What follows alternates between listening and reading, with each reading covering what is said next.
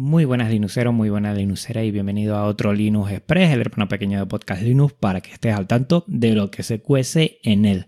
Hoy vamos a hablar del episodio anterior, 15 años con GNU Linux, el siguiente episodio, el primer componente que me ha llegado ya, o que tengo mejor dicho, en PC reciclado de la audiencia, Ubuntu 22.10 que vendrá con Parware por defecto, la nueva versión de OBS Studio, los horarios del colegio generados por FED, probando generar sus títulos automáticos con Caden Live, mi charla de la Academia E, finalistas en la JPOP tanto atareado como yo, y recuerda que Academia E será a finales de este mes y a principio el Academia Internacional.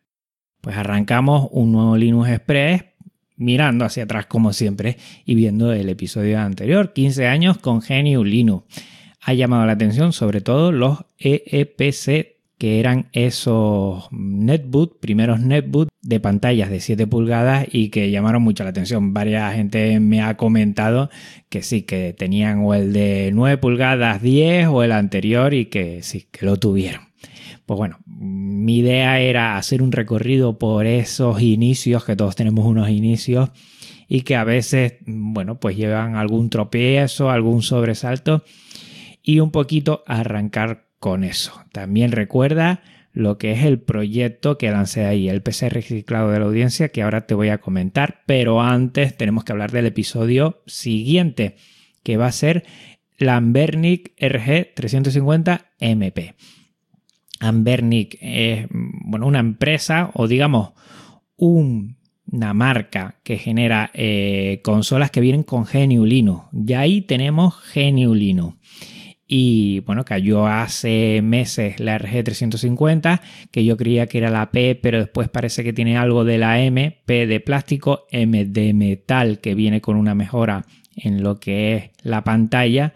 Y en el siguiente episodio voy a hablar mucho de ella un tipo de dispositivos que igual no a toda la audiencia le hace mucha gracia porque no está metido en esto de las retroconsolas, de retro gaming, pero entendamos que ya vienen de fábrica con GNU Linux, es un dispositivo que viene con GNU Linux. Y en este sector del retro gaming todas suelen venir con GNU Linux. Vamos a echarle un vistazo, una visión, cómo la conseguí, que les va a llamar mucho la atención y qué mejoras le puedes hacer va a estar muy bien. Yo creo que tanto te guste como si no esto es retro gaming, pues ver que hay dispositivos que tienen GNU Linux en sus tripas desde que salgan de la empresa, pues, pues es de agradecer.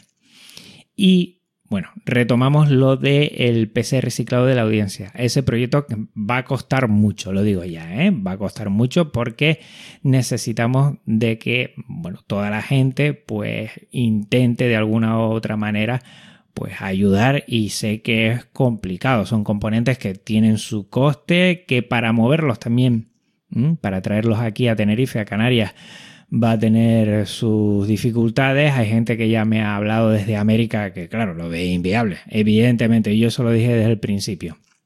Y gente desde la península, desde Madrid, también se ha puesto en contacto conmigo, pero claro, me ofrecen cosas súper interesantes. Hay una persona que me ofrece una pantalla de 27 pulgadas. Eso, bueno, me quito el sombrero porque la verdad es que es una pasada, pero yo veo inviable traerlo aquí a Canarias. Los costos prácticamente van a ser muy complicados y traer algo así pues, pues bueno, los componentes más difíciles que pesen más, voy a intentarlos conseguir aquí en Tenerife, o sea que si tú resides en Tenerife o en Canarias, por favor, vamos a intentar entre todos y todas conseguir esos componentes más complicados, pues la carcasa ya la tenemos, ya la conseguí en el cole y está bastante bien. Lo que pasa es que era una que, sobraba, que fue reciclándose eh, en otros ordenadores y es de un antiguo HP, pero que va a estar muy bien. Y la carcasa, oye, pues tiene su puntito, ¿eh? está en un plástico así brilloso negro y, está muy bien, la verdad. Y por ejemplo, en tema de pantallas, vamos a intentar conseguirlas aquí porque va a costar mucho moverlas. El tema de lo que es la fuente de alimentación también pesa mucho y prácticamente mm, yo creo que se puede encontrar por aquí algo. Y así con lo más complicado. Con lo más sencillo, pues igual sí se puede eh, llevar, eh, yo que sé, el procesador. La placa base, bueno, tampoco pesa tanto. Los módulos de, módulos de RAM que estamos buscando de 2 GB a la espera de qué placa tenemos para ver cuáles admite, pues yo creo que también es fácil el almacenamiento, tanto un SSD como un HD también es algo fácil. Y la tarjeta gráfica, pues también estamos en torno, mm, tirando a lo alto, eh, buscando una 750 Ti, a ver si la conseguimos, una Intel. Y después los monitores, pues va a ser complicado, lo vamos a buscar por aquí. En ese sentido, agradecer porque mm, eh, gente me está preguntando cómo se hace, cómo se lleva. Y por favor, busca si tienes algún componente de los que he comentado anteriormente te sobra y quieres eh, cederlo para este proyecto, bienvenido. La idea, armar un ordenador multimedia GNU Linux y ahí trabajar vídeo, audio y que vean que nuestro sistema GNU Linux no da por obsoletos máquinas antiguas que otros sistemas operativos sí lo dan. En ese sentido, ese es el proyecto y va a ser muy complicado porque necesitamos, bueno, que la gente ceda componentes y entiendo que esto es difícil, pero yo creo que lo vamos a conseguir. Por lo menos inicialmente la gente que ha tratado conmigo, pues, pues ha tenido muy buen feeling del proyecto. Vamos a ver si lo conseguimos. Una noticia interesantísima también es que Ubuntu 22.10 ya vendrá con Pairware por defecto. Si no sabes lo que es Pairware, es para el sonido de Genio Linux, es un servidor de sonido y que soluciona muchos problemas que teníamos antes. ¿eh? En ese sentido, cuando Parware ya se ponga, que tiene toda la de ganar en este sentido, como servidor de sonido eh, por referencia y por defecto en todos los sistemas, eh, en todas las distribuciones GNU Linux, pues va a facilitar muchísimas cosas, tanto temas de latencia como trabajo de edición de sonido con baja latencia como el tema de Bluetooth, muchas cosas van a solucionar que anteriormente con otros sistemas pues era un poquito más complicado. Ahí se quedaba un poquito atascado lo que era GNU Linux, pero bueno, con esto ya lo soluciona y ya nos quitamos de encima eh, tener que hacer cosas con, con Jack, tener que, hacer cosas más complicadas porque ya viene todo por defecto. Esto va a ser un avance, ya lo comenté en en lo que son mis redes sociales y creo que es una muy muy buena noticia. Al igual que tenemos nueva versión de OBS Studio, que es el, software de streaming eh, de referencia, que es software libre y que sí es verdad que en las ventanas la versión va un poquito por delante que la de GNU Linux, pero poco a poco vamos viendo mejoras también en GNU Linux en esa versión para, para las distribuciones de Genio Linux y van facilitando muchas cosas. Todas estas mejoras la verdad es que van a afianzar todavía más OBS Studio como un referente del software y, eso es muy bueno, además que sea software libre, que haya una comunidad detrás y que se vaya actualizando a todas las necesidades que tienen bueno, pues, pues el tema de streaming que cada vez más importante y que no nos quedamos atrás. Hablando de, controlar también, pues bueno, en el colegio siempre una cosa que tenemos que hacer en septiembre, que normalmente ya la dejamos ya bien enfilada a finales de junio y julio son los horarios. Los horarios. Yo siempre ayudo a generarlos con un programa que te lo voy a dejar en las notas del podcast que es FED. Con FED se pueden hacer horarios de, colegios, de institutos, de universidades con diferentes edificios teniéndolos en cuenta, horarios eh, con filtros de profesores porque este no puede venir tal día, porque este es bueno que esta asignatura después vaya hasta otra. Hace de todo, hace subgrupos, de todo, todo lo que necesites eh, con FED, la verdad es que es posible.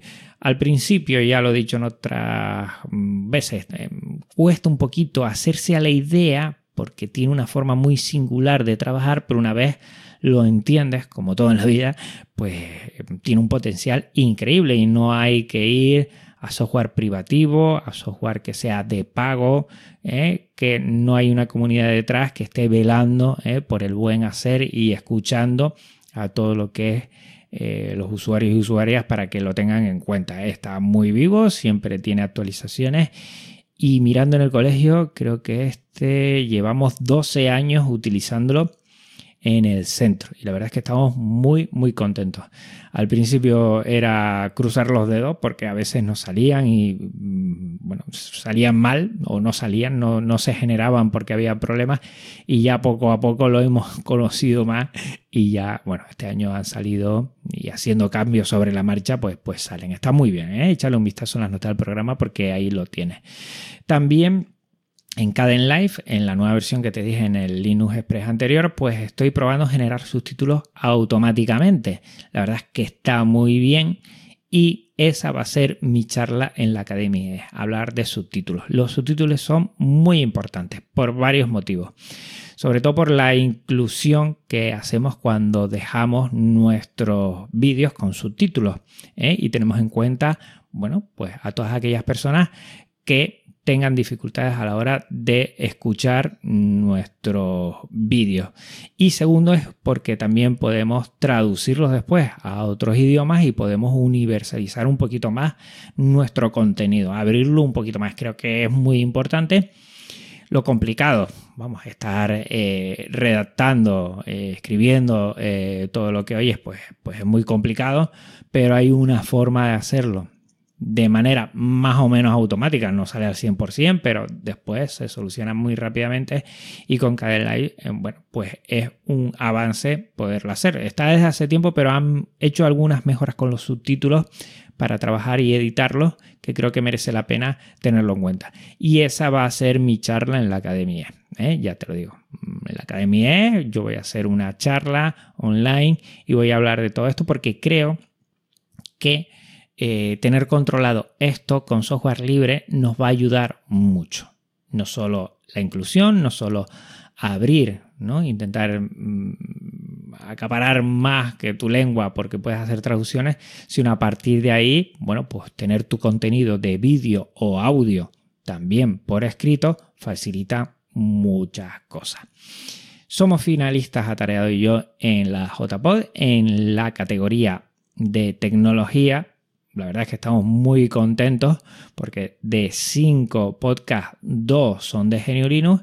Y vamos a ver si en octubre, a mediados, pues suena la campana y alguno de los dos no lo llevamos. Yo con que sea uno de los dos, la verdad, estoy contentísimo. Que se escuche Genio Linux. ¿eh? Y como decía bromeando en redes sociales, igual es el año del podcasting tecnológico en España. ¿eh?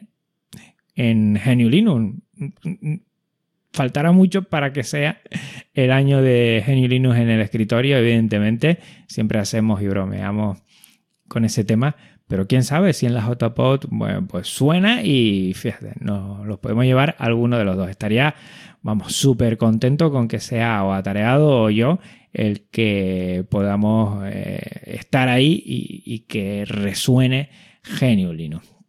Y por último, bueno, lo dicho anteriormente, recordarte que Academia es a finales de septiembre, está al caer, y que Academia Internacional es a principios de octubre. Lo tiene todos también en la nota del programa para que le eches un vistazo y no te lo pierdas.